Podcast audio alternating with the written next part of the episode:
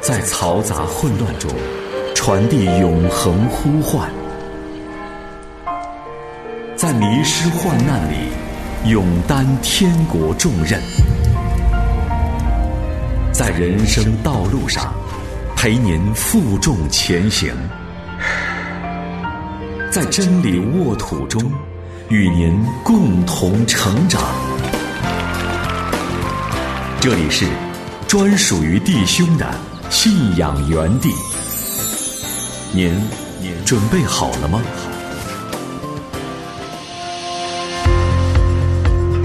我是星源，我是延恩，让我们一同踏上旅程。欢迎收听《天路难行客》。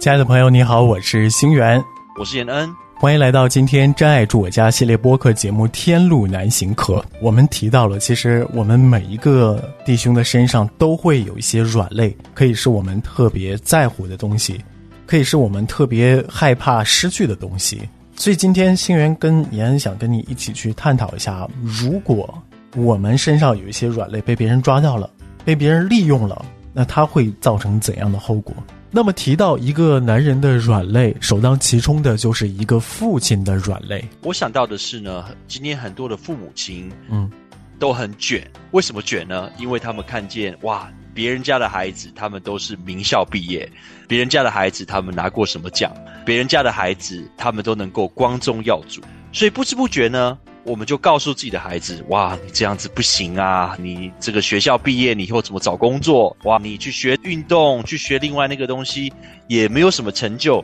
那你未来找不到工作的怎么办？对不对？你一定要像别人家的那个孩子一样，一定要考上那个学校，之后进入到那个大学，去这个公司实习，你才能够成功，你未来才有希望。那我就想到呢，很多的父母亲也被这种不切实际的期待所影响，因为他们并没有从自己的父母亲那边得到尊重、得到认可，以至于他们长大的时候呢，觉得自己就是不好，觉得自己就是不够，没有像人家有那么多的成就。那我必须要说实话，如果父母亲没有给自己的孩子建立自尊心，能够。让他发现上帝在他生命当中的恩赐。其实这种软肋所造成的后果，是会影响到他们一生的。因为可能他们长大都成家立业了，但是可能在他父母亲的心中，他还是一个失败者。对，我想延安作为父亲，从这方面，首先他就会意识到自己的孩子是自己的软肋。新源首先想到的就是孩子作为自己的软肋，就是不能够被亏待，自己的子女不应该被别人威胁到。但是严你提到的这个，就让我想到，确实很多父母，刚才你说他在卷孩子，内地的说法叫“鸡娃”，鸡娃 激发孩子的斗志，就生怕我自己的孩子所谓输在起跑线上，一步追不上的话，就被别人落在后边，他心里边就会有这种焦虑。那么在这方面，子女作为父亲的软肋，他有一个双向的影响，就是一方面呢，作为父亲。我们生怕自己的孩子、子女所谓的输在了起跑线上，然后不断的让他学习各种各样的技能，给他各种各样的压力。那这种对于子女所谓不成才的恐惧，害怕自己的孩子会受欺负、受到影响，那这个是作为父亲身上的一个软肋。但同时，如果你把孩子作为自己的软肋之后呢，还会对孩子产生一个反作用的影响。就是会让这个孩子自己的自尊心还有自信心受到非常大的打击和影响。那当我们从这个维度去看的时候，会发现啊，原本是父亲身上的软肋，但是呢，到了这个子女的身上，竟然还出现了一些遗传的现象和问题。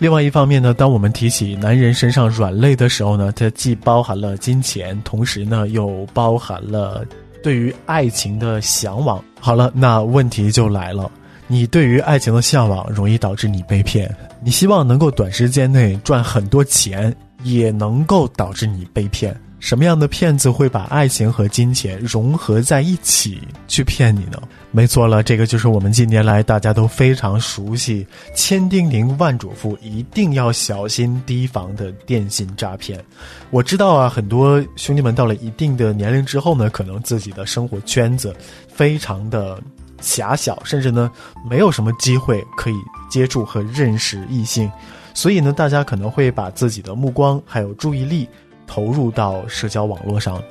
但是啊，很多社交网络平台对于自己上面的人员的筛选并没有那么严格。有的时候呢，尽管平台非常努力的去筛选出你的注册用户是真人，但是呢，也很难避免上面有一些骗子的存在。那么有些兄弟们身上的软肋，他就是从小缺爱，从小很少受到其他人的关注，甚至现实当中。不太容易找得到自己的另一半，那么在网络上，一旦哎有这样的一个人突然之间对他嘘寒问暖，对他表现得非常主动，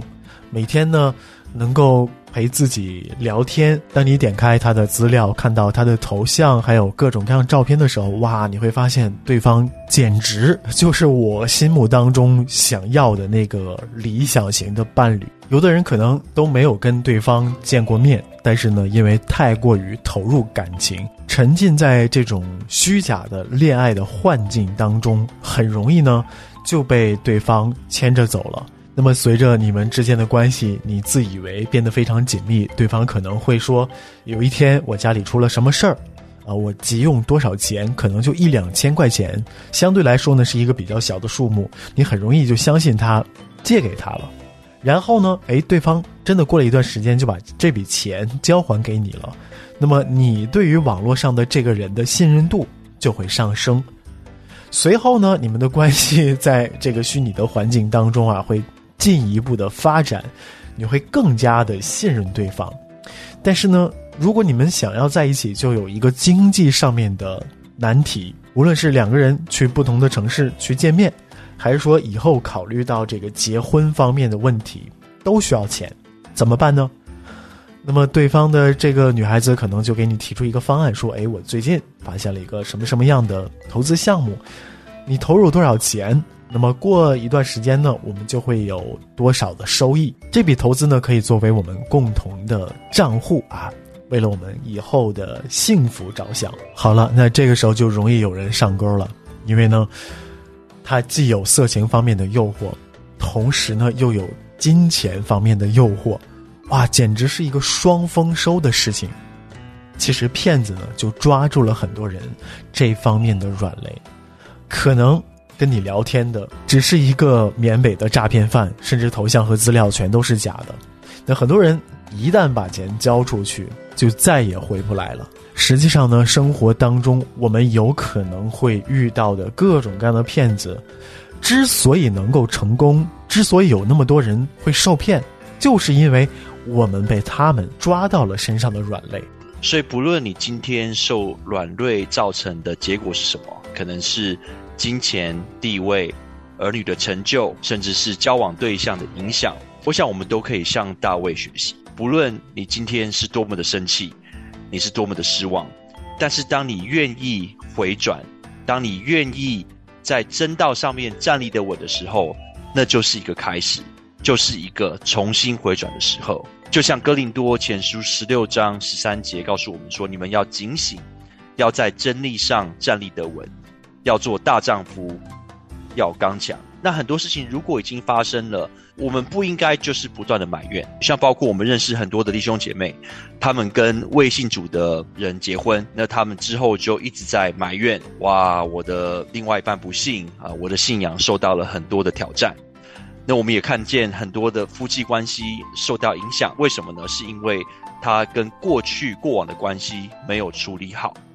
那也看见很多的弟兄姐妹为了赚钱，为了得到地位，影响到教会的生活，以至于他即使在金钱上面还有地位上面很富足，但是他灵里面是非常非常空虚的。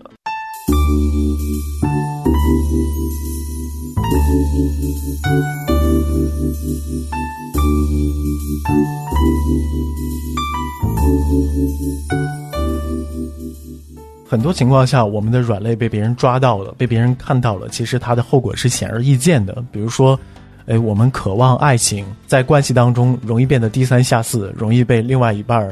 完全的操控。我们渴望升职加薪，那老板呢就抓住了这个软肋，给你画各种各样的大饼，承诺以后你会获得什么？别人不愿意做的工作全都丢给你，反而限制了自己的成长。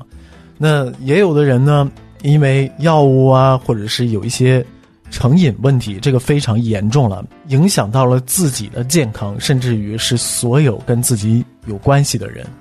等等。那我想，男人身上因为有各种各样的责任，那往往这些责任也会是我们的软肋，就是我们的家人。星月之前看过一个报道，有一个中年人啊，他的妻子出轨了，说威胁他要离婚。中年男人他的父亲患了癌症，结果这个妻子就抓他的软肋说。如果你不同意我离婚，我就把你父亲得了癌症这件事儿，我要亲口都告诉他。这个外卖员没有做错任何事儿，但是他真的不希望说父亲一下子知道了自己得了绝症这件事儿。我们每一个男人身上有一些软肋，是我们自己期望得到的东西，那别人可能会利用我们的这份期望。